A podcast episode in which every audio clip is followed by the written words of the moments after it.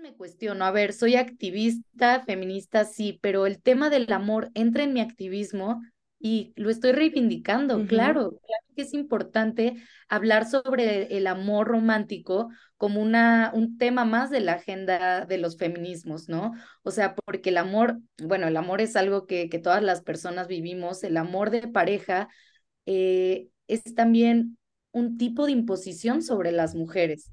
¿No? O sea, como que las mujeres parece que estamos predestinadas para amar y, para, y para amar a, a, un hombre heterosexual de forma eh, monógama, como que hay, hay, hay muchísimas cosas que, que creo que las mujeres y también los hombres nos tenemos que liberar en torno al amor. Entonces, pues sí, me parece, me parece que es parte del activismo poder buscar otras formas de relacionarnos desde la equidad, desde los cuidados mutuos, desde la crítica a este modelo de amor patriarcal y capitalista con el que nos han enseñado a amar.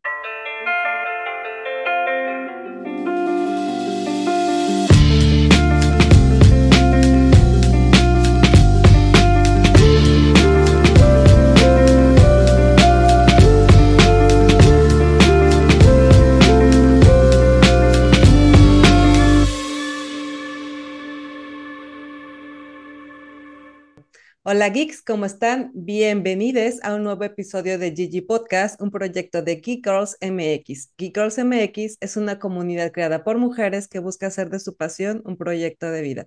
Yo soy Yani, hoy de co-host me acompaña Verónica Madrigal y de invitada tenemos a Julia. Julia tiene un proyecto padrísimo que seguramente ya se han topado porque está muy bien ubicada en el mundo del activismo feminista y bueno, más menos vamos a platicar de todo, de su trayectoria, de, sobre todo cómo, cómo es que llegó a, a, involucrarse en esto y pues todo lo que hace, ¿no? Pero bueno, antes de empezar, agradecerles a todos ustedes por acompañarnos en un episodio más, agradecerles por los likes, agradecerles por que se suscriben, por calificarnos bien y porque nos siguen en todas las redes sociales si no lo han hecho.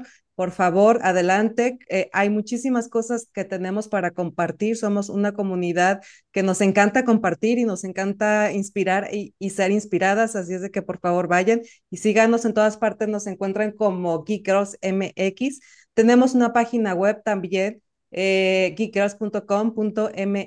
Ahí estamos publicando eh, información sobre los eventos que realizamos a lo largo del año, que por cierto son bastantes. Les, me gusta recordarles que este proyecto no es lo único que hacemos, hacemos muchísimas cosas más.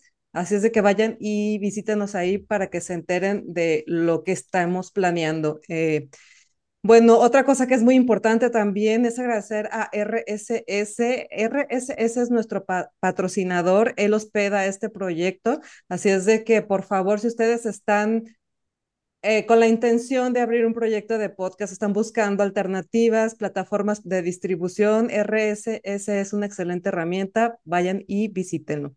Y bueno, pues ahora sí, creo que ya podemos iniciar con nuestra charla. Chicas, bienvenidas, comenzamos. Gracias, Yani. Oye, y luego ya también pueden dejar comentarios en Spotify. Entonces estaría buenísimo que nos dejen sus comentarios directamente para ir leerlos y publicarlos y que el resto de las chicas o geekais se enteren de lo que piensan de cada uno de los episodios. Entonces, pues esperamos leerlos también por ahí. En Spotify y YouTube y en todas partes, ¿eh? En todas partes de los comentarios. Digo, comento Spotify porque es como la novedad, o sea, vi ese y yo de, wow, claro que me puse a comentar todos los podcasts que escucho, ¿verdad? Pero bueno, así es uno. Entonces, bueno, me toca presentar a Julia. Julia Didrickson Muriedas tiene 28 años de edad, chiquita. Es licenciada en Estudios y Gestión de la Cultura, diplomada en Estudios de Género y Participación Política. Es activista feminista y creadora de contenido digital en redes sociales, en donde politiza el amor, la sanación y el cuidado colectivo de las mujeres. Es creadora y conductora del programa de radio y podcast Voces en Resistencia y del video podcast de Canal 11 Sí Somos.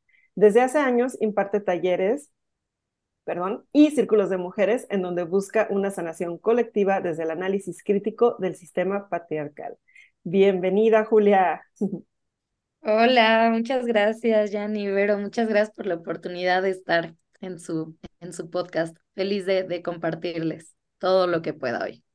Al contrario, qué, qué agradecidos estamos de que hayas eh, aceptado venir a compartir con nosotros un poquito de lo que haces, de lo que sabes, de tu historia y pues como te decía al principio, este, este proyecto tiene toda la intención de inspirar y de ser, nos dejamos ser inspiradas, al mismo tiempo pretendemos inspirar a quienes nos escuchan y como también promover el trabajo y, el talento de las personas que vienen aquí a platicar con nosotros. Entonces, a nosotros nos encantan estas charlas porque, digo, a nivel personal me dejan muchísimo y yo espero, tengo la, la, la fe de que a las personas que lo escuchan también. Entonces, pues muchas gracias. Este, y bueno, vamos a empezar porque a mí me da mucho, eres súper joven, así como dice Veros, así estás bien chiquita. Me encanta ver gente tan joven, tan involucrada y tan comprometida con todo esto. Ah, lo decíamos fuera de cámaras, hay tantas cosas que hay que hacer, hay tantas cosas que podemos mejorar y, y la única manera de que suceda es siendo activista en algo, de alguna forma. Me encanta verte tan involucrada y comprometida con tu causa y yo te quiero preguntar cómo es que decidiste involucrarte y hacer las cosas que hoy día haces. Sí, pues soy, soy activista feminista, ¿no? Antes que, que nada. Y, y siempre cuento que soy feminista desde que estaba en el vientre de mi madre, porque mi madre es una activista feminista desde hace más de 40 años, Pilar Muriedas, que que fue clave en la despenalización del aborto en la Ciudad de México y posteriormente en la despenalización del aborto en Oaxaca. Entonces, pues desde que yo estaba en el vientre de, mi madre, ya estaba en las manifestaciones, desde chiquita voy a, a las marchas y no solamente a las marchas feministas, a las marchas por la paz, eh, a las marchas contra cualquier tipo de injusticia. Entonces siempre he estado involucrada en temas sociales. Mi papá es sociólogo, mi mamá antropóloga, entonces como que siempre me, interesó, me interesaron los temas sociales y siempre me interesó la, la justicia social. Entonces, pues llevo, llevo en esto ya como muy conscientemente unos más de 10 años, ¿no? Empecé como muy chavita a, a involucrarme y, y pues así, así empezó todo. Y sí, más o menos, sí, 10 años más o menos de que me estoy moviendo en un montón de lugares con distintas causas, pero desde hace tres años ando bien activa en temas de activismo digital y creación de contenido en redes sociales. Sí, sí, sí. Y de hecho, pues, bueno, aquí al final de, del episodio, bueno, más bien durante todo el episodio van a estar saliendo súper donde se publica tus redes sociales. Pero estaba viendo, este, yo antes de que empezáramos a grabar tu Instagram en específico, y estaba viendo todo el contenido que tienes ahí, súper interesante, y, y, te comentaba, lo comentábamos antes de grabar también, este, que, que me entusiasma mucho porque abordas el tema del amor romántico, y ese es un tema que justamente no hemos tenido la oportunidad de hablar aquí. Bueno, creo que sí leve en una charla que tuvimos en la primera o segunda temporada, o sea, te estoy hablando ya de hace más de un año, en donde platicamos con otra chica que está también muy activa. Como, como parte de su activismo era lo del amor romántico, pero también estaba en otros temas legales. Pero bueno, creo que esta es la oportunidad que tenemos para abordarlo un poco más a profundidad, porque veo que tú estás muy enfocada en, en, esa, en esa área y, y, pues bueno, primero, este, igual preguntarte, a mí siempre me gusta saber por qué, por qué estás ahí, por qué, por qué, eres, por qué decidiste ser activista, por qué decides enfocarte en la parte del amor romántico y qué significa para ti es, hacer algo que, que pretenda hacer conciencia en, el, en las mujeres y en mujeres y hombres respecto a este tipo de acciones. Pues sí, el, el tema del amor romántico desde una perspectiva crítica feminista es mi tema de investigación desde hace tres años, ¿no? Como que estoy apasionada por, por, por ese tema. Eh, me he leído todos los libros feministas que hablan acerca del amor y también he leído libros de autoayuda, ¿no? Para, también para abordar desde, desde ese tema. He leído lo que han escrito los hombres, filósofos, eh, sociólogos sobre el amor, como que ya tengo una pues es que llevo tres años enfocadísima en este tema, pero en realidad el, el interés por estudiar el amor desde una perspectiva de género, desde una perspectiva feminista, empezó cuando yo terminé una relación de mucha violencia hace como unos seis, seis años y me encontré con un texto de Coral Herrera. Coral Herrera es de las grandes teóricas del amor romántico feminista me encontré con un texto de Coral Herrera que se llama Pobrecitos, es un texto muy chiquito y me cayó el 20, ¿no? De, cómo las relaciones de pareja también son relaciones eh, de poder, de control, de subordinación y me empezó a interesar, ¿no? Cómo, cómo está implicado el patriarcado también en nuestros roles afectivos. Y pues de ahí como que empecé a leer un poco de amor, eh, pero yo estaba muy clavada en toda, en toda la onda feminista y ya más o menos desde hace tres años que ya lo volví mi tema y pues me la paso devorando libros acerca del amor, pero también escuchando a un montón de mujeres, hago círculos de mujeres en torno a la deconstrucción del amor romántico, entonces puedo decir que he escuchado más de 500 testimonios, ¿no? De mujeres hablando sobre el amor, son mujeres jóvenes, pero también mujeres de, de todas las edades y cuando conozco a alguien le pregunto su relación sobre el amor, o sea, como que me la paso investigando el tema del amor. Y, y pues sí, es, es un tema que me parece importante, ¿no? Porque a veces me cuestiono, a ver, soy activista, feminista, sí, pero el tema del amor entra en mi activismo y lo estoy reivindicando, claro, claro que es importante hablar sobre el amor romántico como una, un tema más de la agenda de los feminismos, ¿no? O sea, porque el amor, bueno, el amor es algo que, que todas las personas vivimos, el amor de pareja eh, es también un tipo de imposición sobre las mujeres, ¿no? O sea, como que las mujeres parece que estamos predestinadas para amar y, y para y para amar a, a, un hombre heterosexual de forma eh, monógama, como que hay, hay, hay muchísimas cosas que, que creo que las mujeres y también los hombres nos tenemos que liberar en torno al amor. Entonces, pues sí, me parece, me parece que es parte del activismo poder buscar otras formas de relacionarnos desde la equidad, desde los cuidados mutuos, desde la crítica a este modelo de amor patriarcal y capitalista con el que nos han enseñado a amar.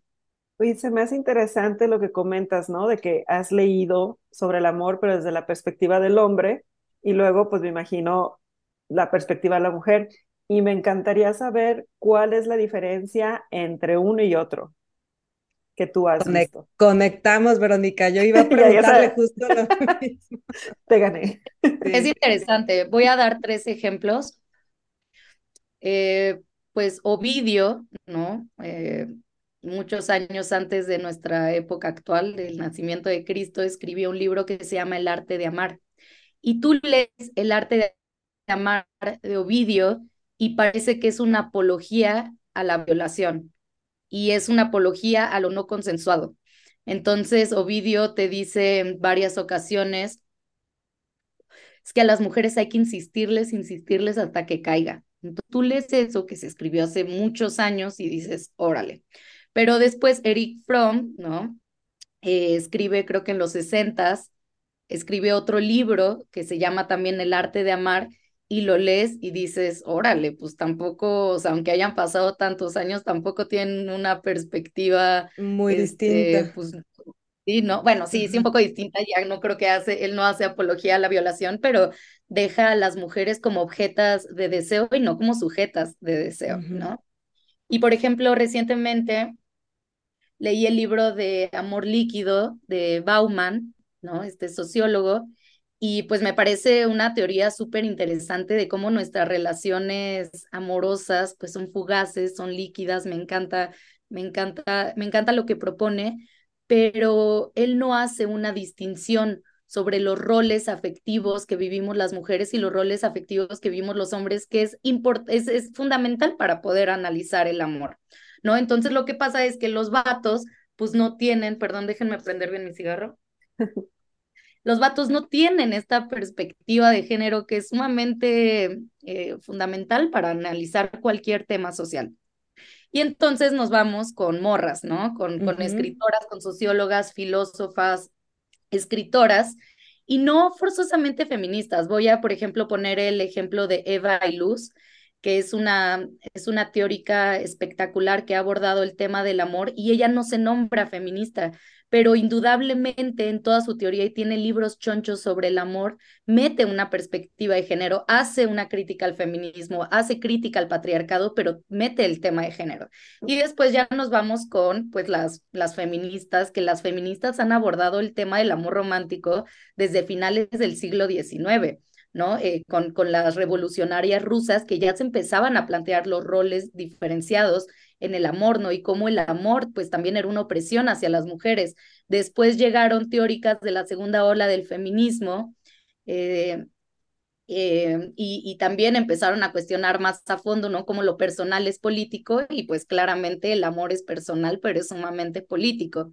Y actualmente tenemos un montón de, escritoras, filósofas, eh, pensadoras que escriben sobre el amor de una forma que, que a mí me encanta, que me parece súper necesaria para cuestionarnos cómo vivimos las relaciones de pareja. Sí, sí, totalmente. Y es que, ¿sabes que Yo hace poquito me cuestionaba, tenía, tenía esto, era algo que estaba en mi cabeza, de por qué invariablemente es como un común en las mujeres que siempre estamos en búsqueda justo de eso, ¿no? De, del amor y la pareja. Y yo conozco mujeres increíblemente destacadas en temas de economía, finanzas, eh, medicina, ya sabes, ¿no? De esas físicas, eh, psicólogas, eh, científicas, mujeres con un coeficiente intelectual increíble, mujeres de, que, con habilidades deportivas igual, ¿no? Y así. Y todas, en algún punto, podríamos decir que tienen un momento de debilidad cuando se trata del amor yo misma, yo misma lo reconozco, tengo mi, historia y, pues no sé, ojalá alguien que nos esté escuchando diga, yo nunca, jamás en la vida, ojalá, me encantaría conocer a alguien así, pero este, eh, eh, Verónica, no vamos a hablar de... Se muere de risa. Este, pero entonces me puse a pensar, es que realmente, queramos o no, al final, las mujeres siempre estamos buscando alguien que nos ame o una pareja.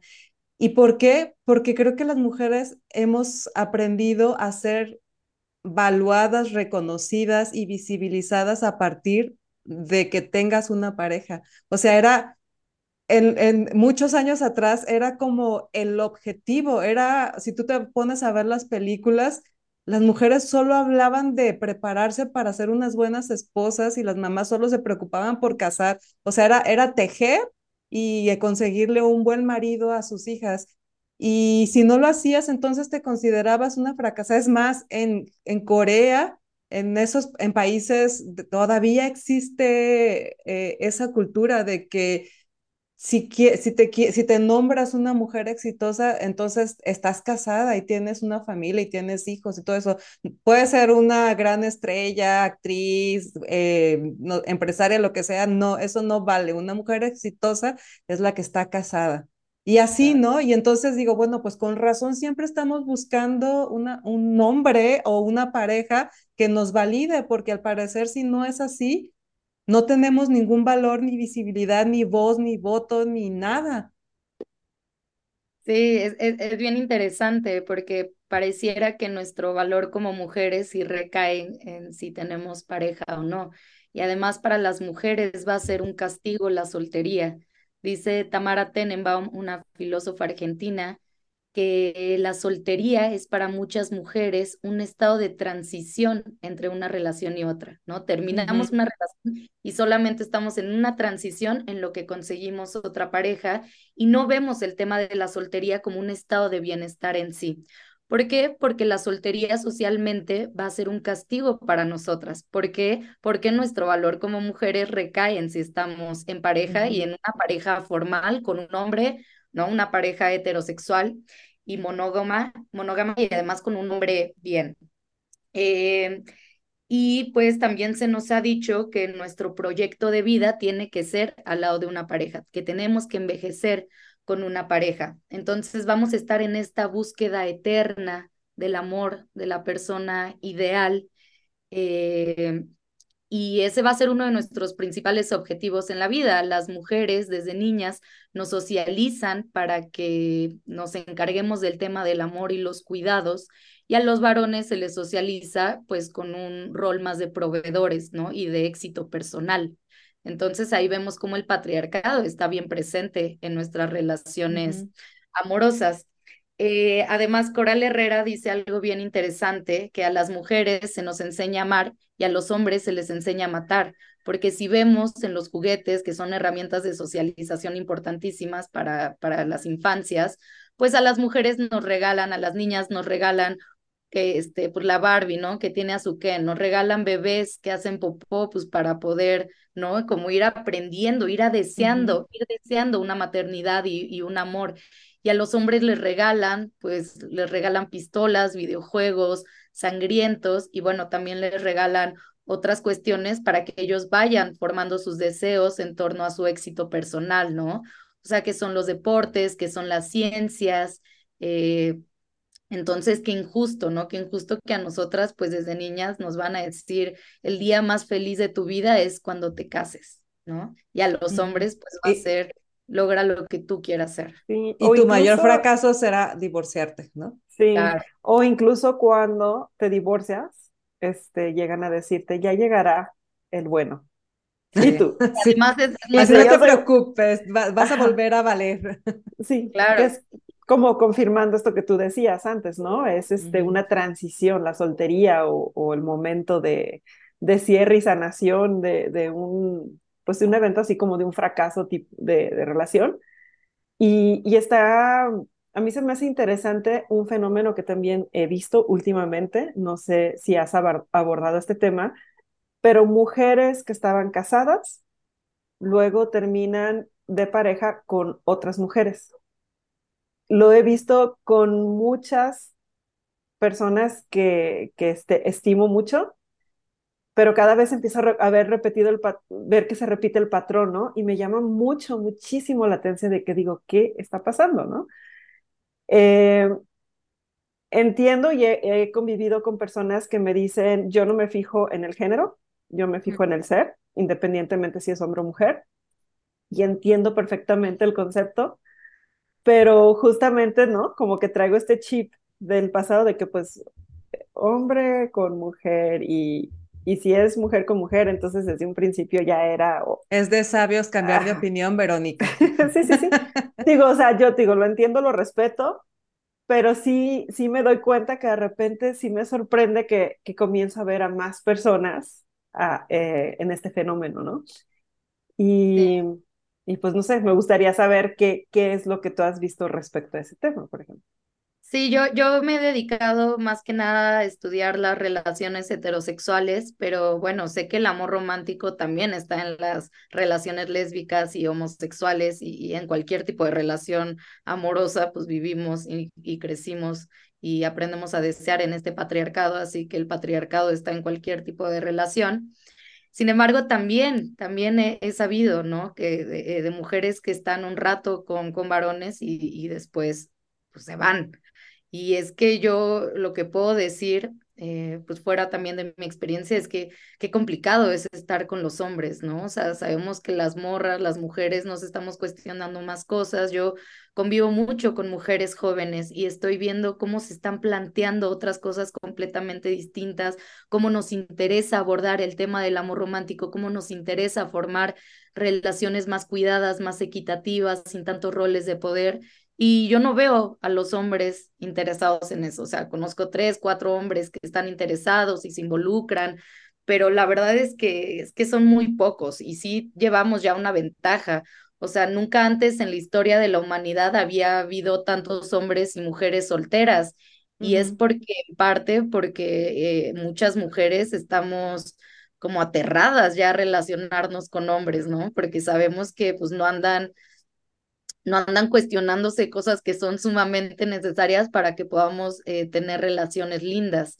Entonces puedo, puedo sentir yo también ese rechazo a veces hacia la masculinidad, como que cada vez nos, nos aleja más la masculinidad tradicional. Necesitamos que los hombres empiecen a cuestionar estas dinámicas patriarcales que tienen tan dentro de ellos como nosotras nos estamos cuestionando.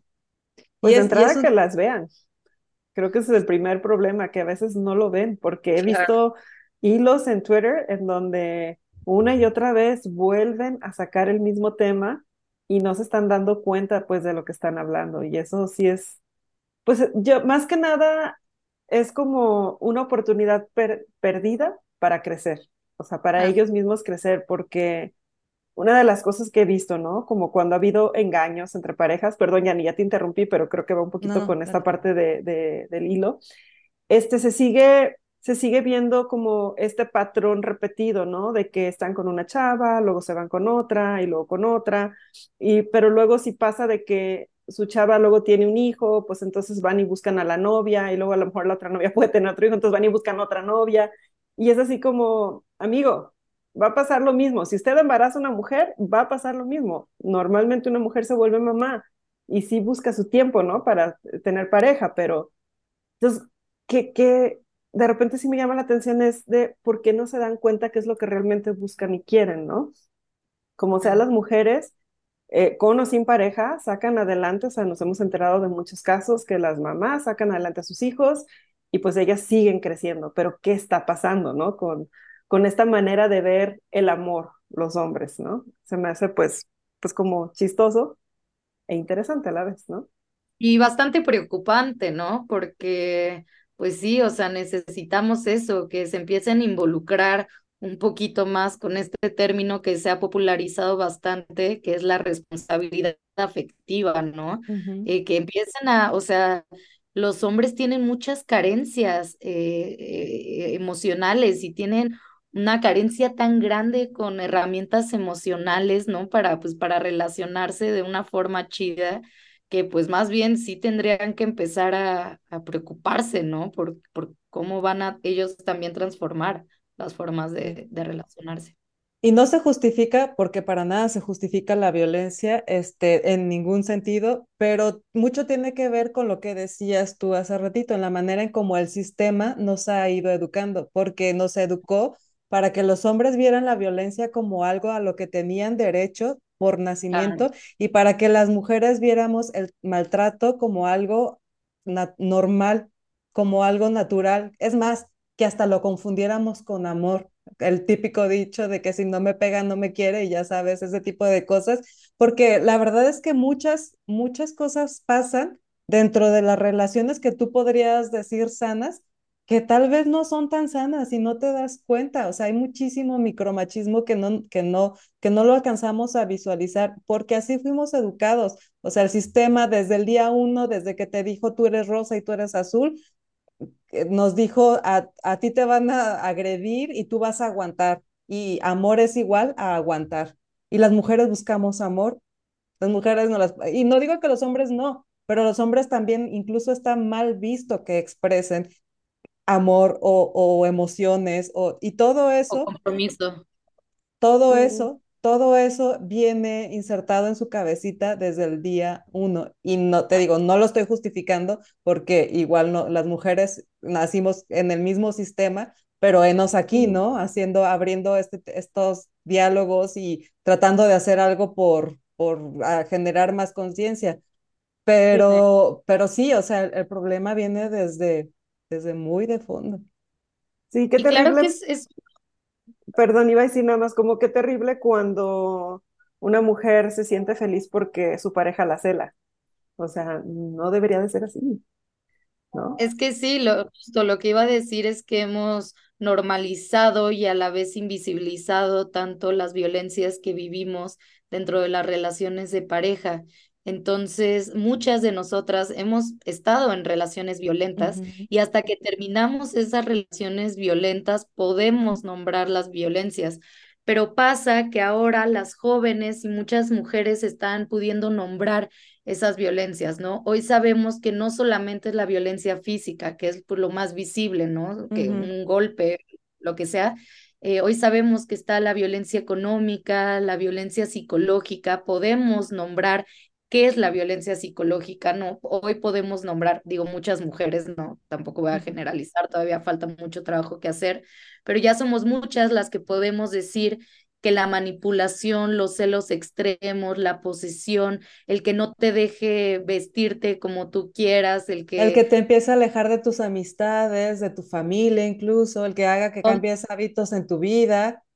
Todo eso es, son cuestiones violentas dentro de las relaciones de pareja y siento que hoy también gracias a las redes sociales y a todo el contenido que hacemos varias y a todo lo que se ha escrito desde el feminismo y, y un montón de psicólogas y terapeutas que también le están apostando a otro tipo de relaciones, pues podemos empezar a ver este cambio.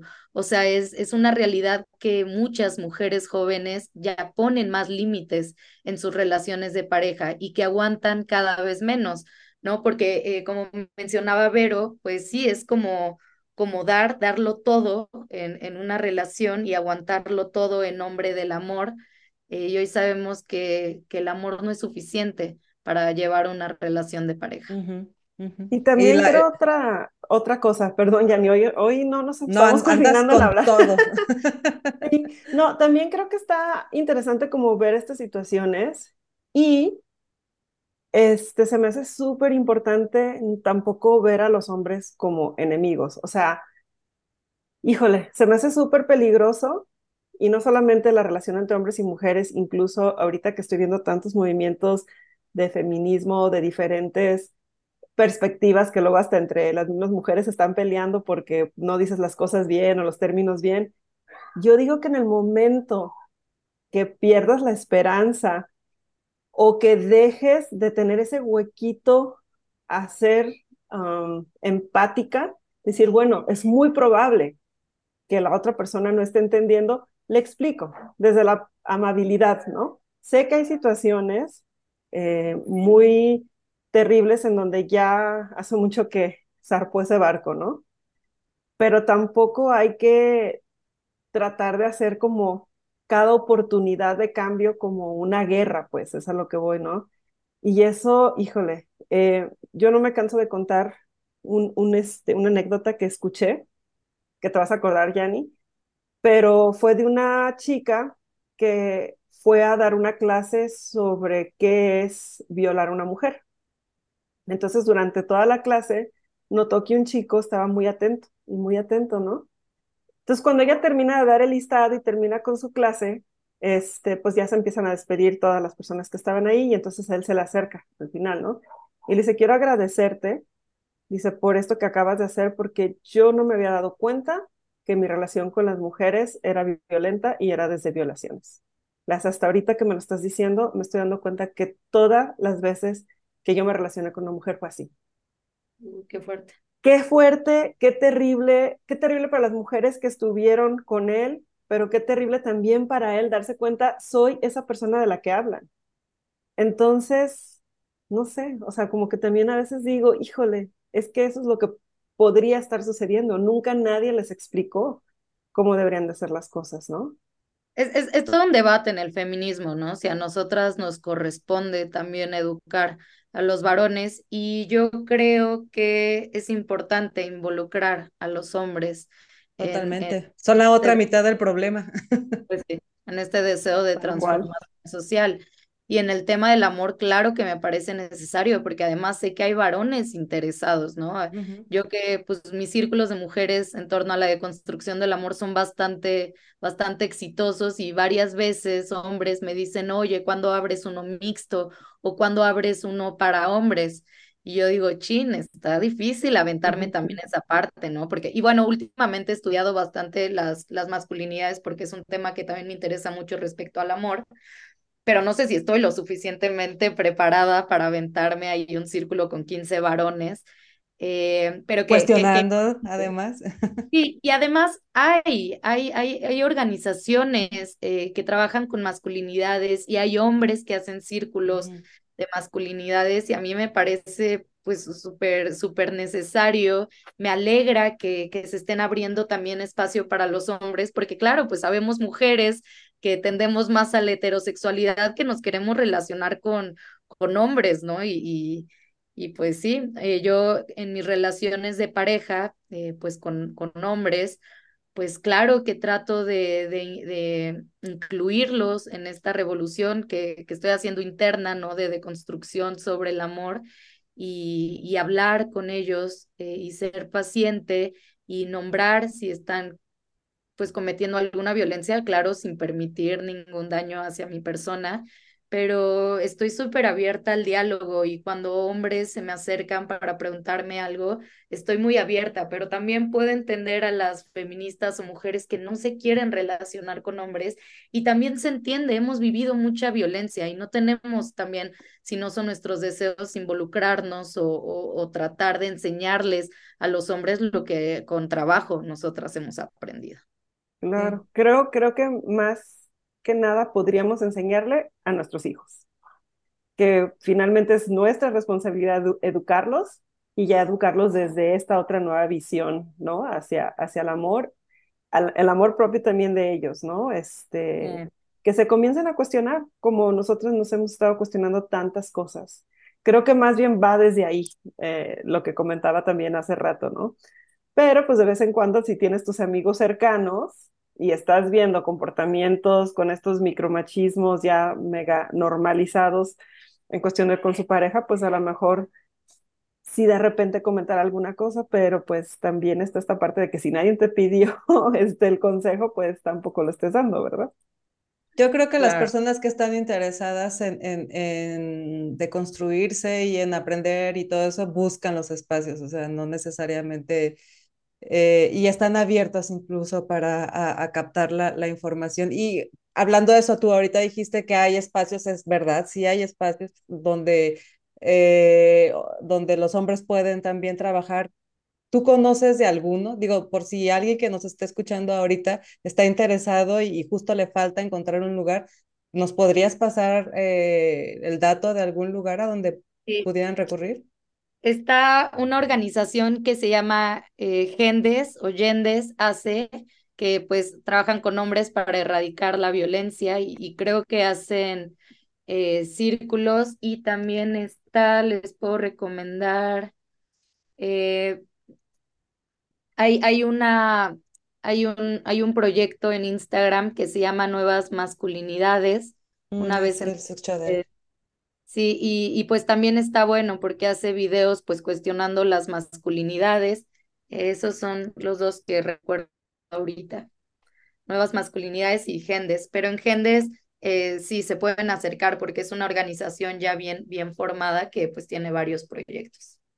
Sí, está padrísimo. Lo voy a buscar también para ponerlo ahí en la descripción como parte de la, información, porque estoy segura, quiero creer que por lo menos una persona que nos está escuchando, escuchando está, está buscando este tipo de información.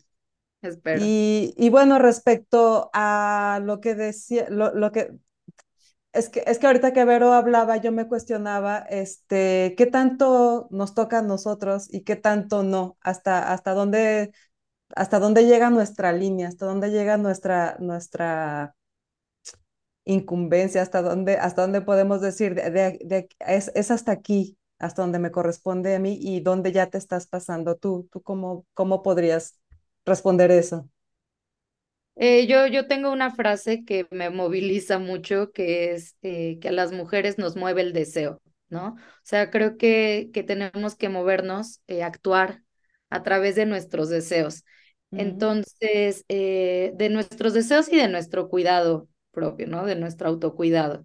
Entonces, cuando, por ejemplo, cuando yo siento que ya mis deseos no es estar hablando con un vato que no está entendiendo, cuando siento que ya me estoy desgastando de más, es cuando paro. Si está el deseo de poder articular eh, una relación de, de enseñanza y aprendizaje con un hombre que quiere estar involucrado, pues qué chido pero pues tampoco las, las mujeres vamos a, a maternar, ni a ser las psicólogas, ni a ser las maestras de nuestra pareja, ¿no? Como que hay que, hay que trazar bien esas líneas, porque eso es lo que nos ha pasado a muchas mujeres, ¿no? Que tomamos un montón de roles con nuestra pareja, entonces maternamos, pero también somos las enfermeras, pero también somos este, las terapeutas, las confidentes, las mejores amigas, las amas de casa, hasta las prostitutas, ¿no? Que cuando él quiera coger es cuando cogemos. Entonces, pues también hay que, hay que, hay que poder visualizar cuál es nuestro rol y decir, somos la pareja, ¿no? Somos la pareja y damos cuidados, pero también queremos esos cuidados de, de vuelta. Creo que eso es importante de poder establecer en la y, relación. Y damos cuidados y damos mucho, pero también hay momentos en los que no tenemos eh, la energía para dar todo eso y tampoco eso está mal, porque también es muy juzgado cuando una mujer eh, niega lo que tú quieras, niega el cuidado, la atención, la plática, no se diga el sexo, ¿no? Está súper muy mal visto que una mujer se niegue. Y, y, pues también entender eso, ¿no? O sea, que, que, que eh, pues tenemos la posibilidad de elegir, o sea, de decidir si estamos en disposición de hablar o no hablar. Porque sí, la, la maternidad y, y, el maternizar nuestras relaciones es uno de los clichés más grandes que existe en, en las relaciones de pareja. Es más, yo creo que hasta se puede llegar a confundir. Mm. Por, por, alguna, por alguna razón, pero ¿a poco no? ¿A poco no, no termina siendo muchas veces más mamá que, que pareja? Sí, está, está cañón. Yo en los círculos de mujeres, que es donde más obtengo información de lo que estamos viviendo las jóvenes respecto al amor, he podido darme cuenta que incluso disfrutamos ese maternar a nuestra pareja, ¿no? O sea, a mí yo con una expareja, puchas, me encantaba así cuidarlo al extremo y él la verdad no mostraba muchos cuidados de su parte, pero yo disfrutaba que él me necesitara de alguna forma. Dijiste la palabra clave. ¿Cuál? Me necesitara.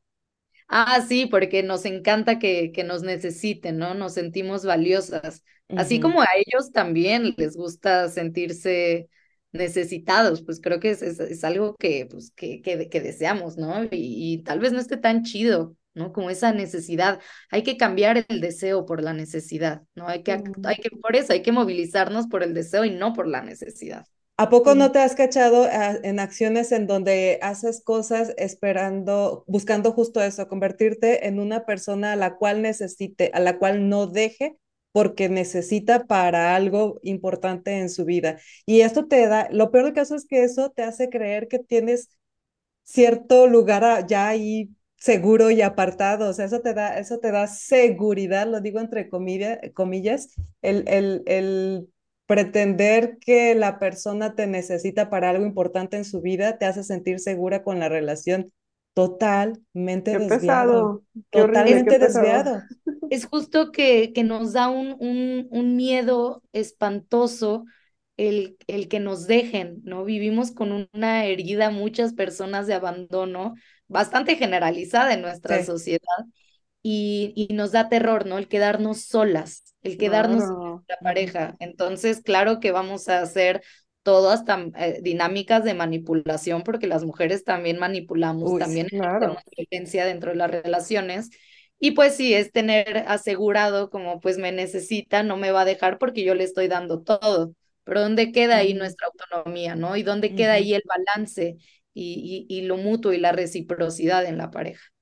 Sí, y de hecho es un mensaje que se promueve muchísimo. O sea, ¿cuántas películas no hemos visto en donde el motivo de regreso siempre está la frase, es que te necesito, o me haces falta, o no sé qué. Sin ti no puedo vivir. Ajá, sin ti no puedo vivir, y yo, amigo, tienes oxígeno, o amiga, calma, o sea, tienes comida, casa, todo, no. O sea, realmente es caminar hombro con hombro cada quien haciendo lo que tenga que hacer, lo que le haga feliz, pero una decisión de compartir juntos ese momento, esa vida hasta donde alcance, ¿no? Entonces creo que eso sería como mucho más responsable, mucho más consciente y, y me acuerdo, no me acuerdo quién me lo dijo, pero a mí se me hizo súper interesante. Dijo, una buena pareja es aquella que quien te admira, y que a su vez tú también admiras a esa persona por lo que es, ¿no? Entonces dije, mm, se me hace interesante, no lo había visto desde esa perspectiva, pero como que, como que me hace sentido porque el admirar a una persona que realmente conoces es saber todo lo que hace y por qué es como es, ¿no? No sé, ¿qué opinan ustedes de eso? Sí, a mí, a mí me gusta, yo sí estoy con, con una persona eh, de forma eh, pues sexoafectiva, claro que, que busco admirarla, ¿no? Pero es que lo que, lo que he aprendido en el amor es que son demasiados factores que tienen que estar presentes, ¿no? No solamente es la admiración, no solamente es el cariño, sino también son, es una afinidad en los planes, es tener las condiciones para estar juntos, es tener deseos similares en cuanto eh, a la relación, es tener una concepción similar del amor, eso, eso lo dice Coral Herrera, es tener acuerdos de cuidado mutuo, es tener responsabilidad afectiva. creo que son muchos elementos y a veces pensamos que con que hay amor es suficiente y no es cierto, ¿no? Tiene que haber todas las condiciones eh, y todos los compromisos y acuerdos para que pueda eh, funcionar, porque al final el amor no, no tiene que ser una necesidad, sino tiene que ser un disfrute, ¿no? O sea, nos relacionamos y nos enamoramos y establecemos relaciones, pues que, que sean para el disfrute, que sea para el aprendizaje, que sea para, para, para el cuidado mutuo. Sí, esa es otra. Esa es otra gran eh, frase que nos han metido en la cabeza eh, en la industria de que el amor se sufre. El amor no se sufre. Si se sufre, no es amor. El amor se disfruta. No digo que que no sucedan, que no pases por momentos difíciles, pero son momentos incluso que te dejan crecimiento, no necesariamente tiene que ser un momentos de dolor y de desgracia y de, no, o sea, obviamente para crecer hay que pasar por, para que una relación crezca, pues hay que pasar por momentos incómodos en donde, de confrontación y de diálogo, de diálogo y de discusión, pero es eso, no una constante sufrir durante toda la relación y, a veces pareciera que, que, que, nos acostumbramos a eso, ¿no? Y que pensamos que de, es más, aprendemos a, a relacionarnos con nuestras parejas a partir de ahí.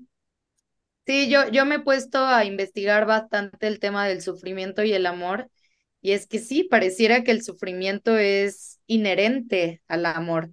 Eh, pero hay que, hay que ver de dónde viene esta idea de que el amor duele y viene desde la Europa medieval, ¿no? O sea, si cuéntanos. vamos a, a Romeo y Julieta, pues ahí está, ¿no? Esta desgracia, como que tenía que haber estos sentimientos tan fuertes para que fuera amor y después eh, nuestro modelo de amor pues se ha ido transformando de siglo en siglo, pero una característica que siempre ha estado presente es el sufrimiento, ¿no?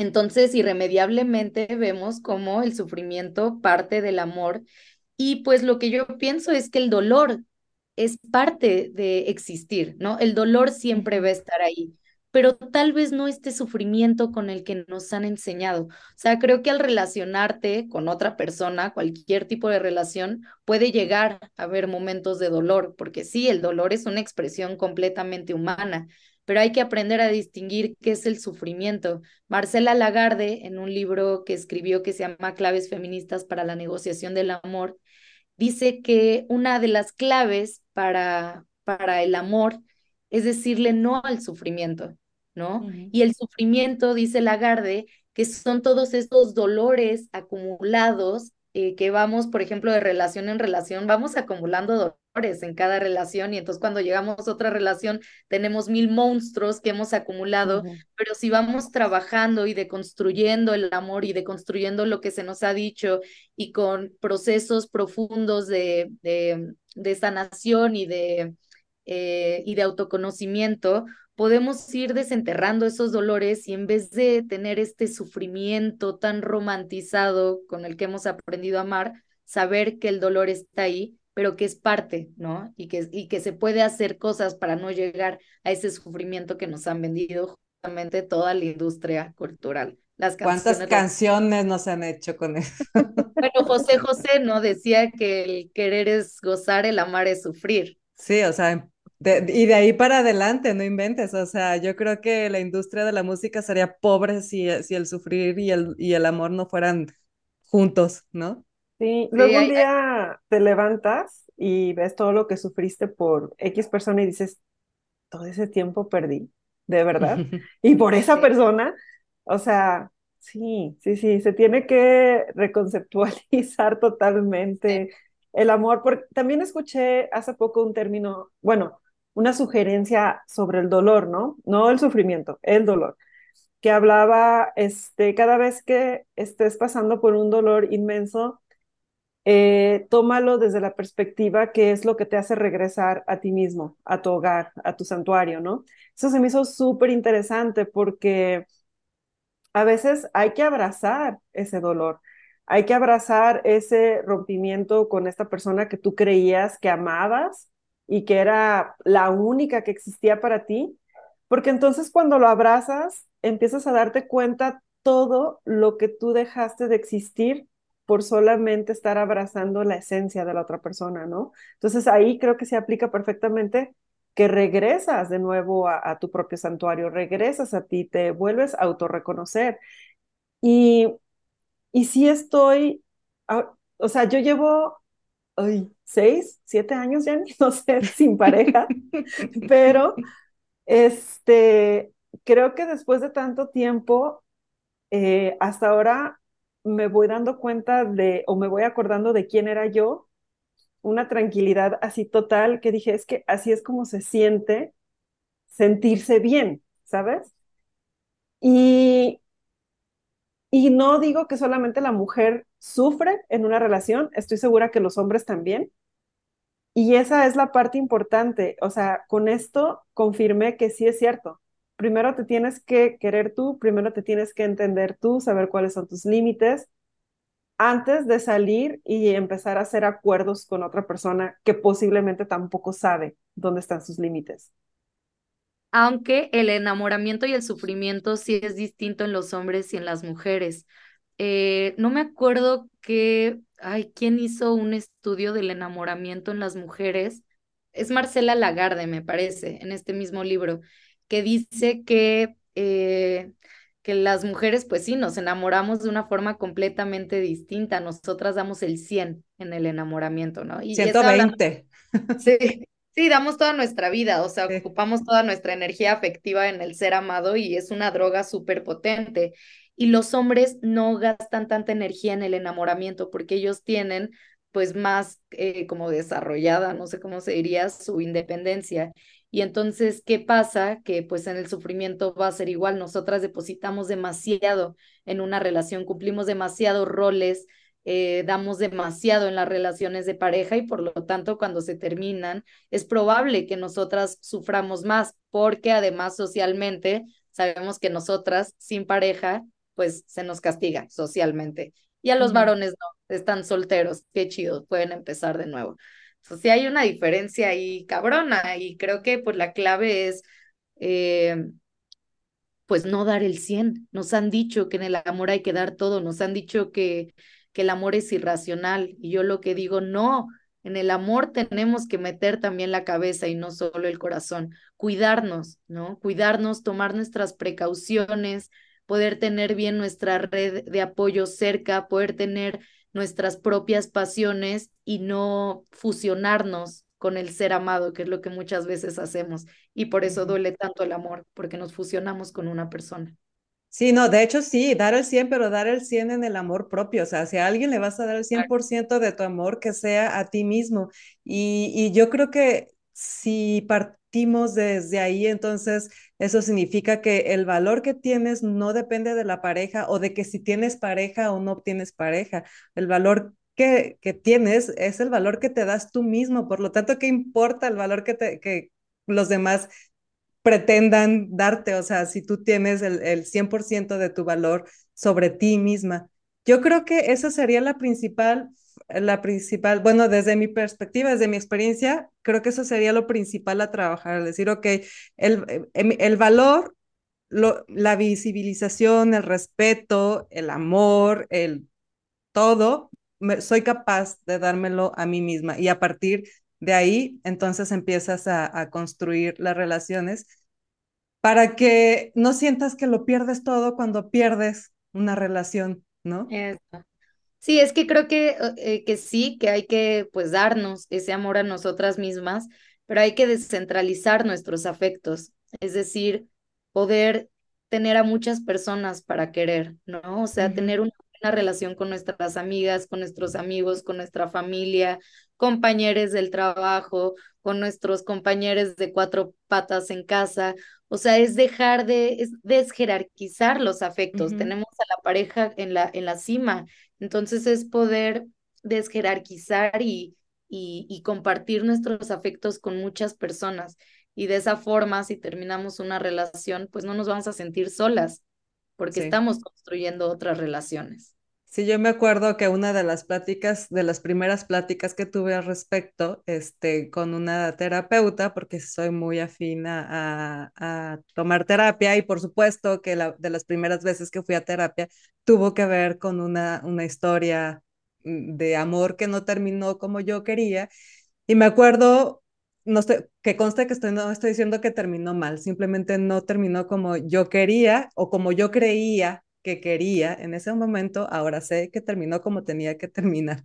Pero bueno, una de las, primer, de las conversaciones que tuve con, con la terapeuta fue que me dijo, imagina que tu vida es un pastel y lo partes en muchas rebanadas. Mm. Una rebanada es tu familia, una rebanada son tus amigos, una rebanada es tu carrera, una rebanada son tus amigos, una rebanada es tus mascotas, tu hobby, te gusta bailar, una rebanada es tu baile y otra rebanada es tu pareja.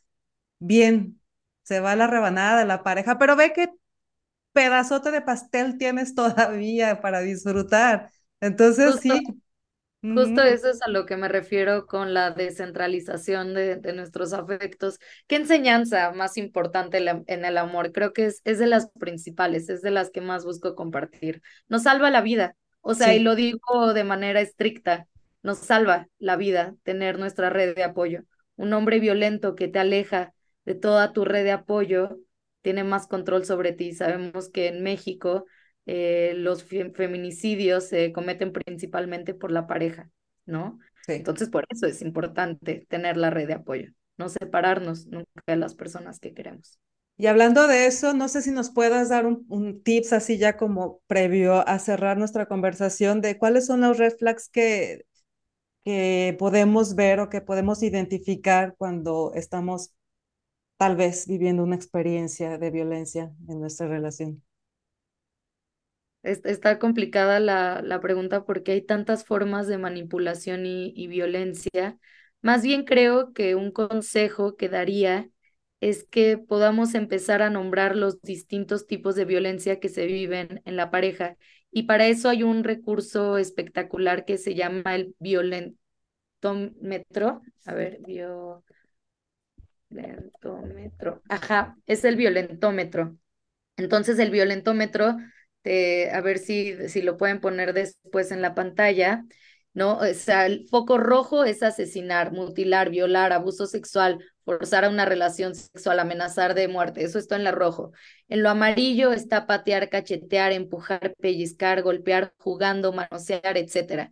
Y en lo verde, que son las violencias pues más normalizadas, están las bromas hirientes, el chantajear, el mentir, engañar, ignorar la ley del hielo, celar, culpabilizar, descalificar, ridiculizar, ¿no? Entonces va subiendo, ¿no? O sea, empezamos en ridiculizar y se termina en un feminicidio. Así que hay que tener bien en cuenta cuáles son las señales de peligro, ¿no? O sea, es un violentómetro, aunque estés en el, en el lado verde, lo más bajito, igual ya, empiezan a ser violentos entonces hay que tener cuenta de eso y pues mi consejo es hablar con todas las mujeres que tengamos cerca sobre estas violencias, ¿no? O sea, para dejar de normalizar, oye, te está celando mucho, oye, te está controlando mucho en este aspecto, nos tenemos a nosotras, ¿no? Y vivimos cosas tan similares las mujeres que podemos entendernos. Entonces es, es platicar de estas cosas y es mantenernos bien alertas eh, porque sabemos que la violencia ahí está. Sí, fíjate que dijiste del violentómetro, ya me acordé que en uno de nuestros episodios con Elena Velarde, ella también está muy involucrada en estos, en esto, en este movimiento y justo ella fue la primera vez que yo escuché lo del violentómetro y, y, y, nos comentaba también es que desgraciadamente nosotros llamamos violencia a cuando ya te puso la mano encima, cuando ya te dejó el ojo morado o así, pero no, eso ya es una señal de que la violencia viene desde hace mucho tiempo atrás y empezó seguramente hasta con una palabra o con una acción o con un silencio, porque incluso los silencios son violentos también. Entonces, sí, es muy... Y yo creo que este también eh, detalle de lo que tú sientas, o sea, en el momento en que hay una acción que él cometa y que a ti te te deja pensando todavía horas después y hasta sientes un alguito en el estómago, en el corazoncito. O sea, yo creo que eso ya es digno de irse a platicar con tu mejor amiga en un café y un pedazo de ah. pastel, porque ya vimos que el pastel tiene que estar más grande que la rebanada. O sea, entonces, desde ahí cuando siento algo que no me está terminando de cuadrar de alguien con quien estoy saliendo, directo lo consulto con varias amigas, ¿no? Oigan, ¿qué opinan? No sé qué. Como que es importante, ¿no? O sea, las red flags son alertas que te saltan, que dices, a ver, esto tal vez no está chido y pues ya lo puedes comentar con varias personas para escuchar y escuchemos a nuestras amigas, ¿no? Si varias amigas te están diciendo, güey, ese tipo no está chido, hay que escuchar a las amigas las amigas son sabias, las amigas que nos quieren van a ver por nuestro bien. Y si eres introvertida y no tienes muchas amistades, pues con tu mamá, con tu hermana, con la tía, es más, con la señora de la tienda o qué sé yo, pero la cosa es hablarlo. Porque luego también ha, habido personas, ¿no? Que de repente tienden a, ay, no quiero molestar a otra persona con mis problemas. Pero híjole, o sea, se vale, se vale a veces porque ante todo es pues tu propia seguridad. Eso, sí, es importante. Sí. Pues qué padre tema y cuánto, cuánto para comentar al respecto. Este, antes de despedirnos, me gustaría preguntarte, Julia, si tienes alguna otra cosa que crees que sea importante que mencionemos. Sí, creo que, bueno, yo soy una gran crítica hacia los libros de autoayuda. Entonces, si están buscando transformar la forma en la que viven el amor, creo que hay libros de autoayuda pues, chidos, pero creo que es más interesante, eh, hay otras alternativas, ¿no? Para transformar nuestra vivencia en el amor. Y una que yo pues siempre recomiendo es leer eh, libros teóricos, críticos sobre el amor, porque entonces ahí estamos yendo desde el fondo, ¿no? Cómo se estructuran nuestras relaciones, cómo vienen desde la desigualdad. Entonces me parece más interesante entrarle ahí o entrarle a ambas, ¿no? Pero no solamente quedarte en los libros de autoayuda que siento que pues no se van al fondo y, y pues hay muchos recursos, ¿no? Hay círculos de mujeres, vemos muchas morras que hacemos contenido crítico sobre este tema, están todas las autoras que han escrito, fundamental, eh, ¿no? Llevar un proceso terapéutico, ya sea de escritura o con una terapéutica, pero pues ejercicios de introspección a la vez de que lees eh, toda esta teoría crítica sobre el amor, ¿no? Creo que hay que, hay que trabajarle eh, para poder disfrutar nuestras relaciones fuera del patriarcado. A mí me parece que es una de las cosas que más se van a gozar en la vida, si podemos despatriarcalizar nuestros deseos y nuestros afectos. Oye, y hace rato que hablábamos de, nuestra fe, que nos consideramos personas con fe ambas, este, eh, ¿crees, crees que, que, porque digo, vamos a terminar con algo padre, ¿no? Yo quiero, yo quiero creer que se puede, se puede vivir una relación eh, sana, una relación eh, horizontal en donde ambos miembros de la relación mujer, mujer, hombre, mujer, como tú quieras, sean igual de importantes igual de, de respetados. Quiero pensar que, que, es posible, tú desde, desde tu perspectiva, desde lo que conoces, desde las historias que has escuchado, desde los grupos y los círculos con mujeres, ¿tú, lo, tú cómo lo ves? Sí, yo creo completamente que estamos transformando la forma de vivir el amor, que las mujeres estamos sanando muchas heridas eh, que, que nos insertaron desde también los productos culturales. Y creo que el feminismo y tantas morras que nos dedicamos a esto, eh, estamos, eh, estamos haciendo que las niñas que crezcan o las niñas que ya nacieron y también los niños, pues ya no vayan a crecer con estas heridas y con estos mitos del amor romántico con el que nosotras sí crecimos. Entonces yo le veo un futuro al amor bastante chido, que cada vez nos alejemos más de la heteronorma, bueno, de la heterosexualidad obligada, de la monogamia obligada, del machismo. Creo yo, yo, yo estoy completamente segura de que se está transformando para bien. Ahí vamos, de buen camino. Sí, sí. Sí, yo también. Me encantaría ver todo, que exista todo, pero exista todo desde la elección, no, no la obligación, no la imposición. Desde nuestros deseos y no la necesidad. Exactamente, exactamente. Y ante todo, también creo que se abra el diálogo incluso en relaciones ya de años, ¿no? Mm. Pero con información como un poquito más objetiva, ¿no? También, Yanni, te voy a pasar por ahí este, un link.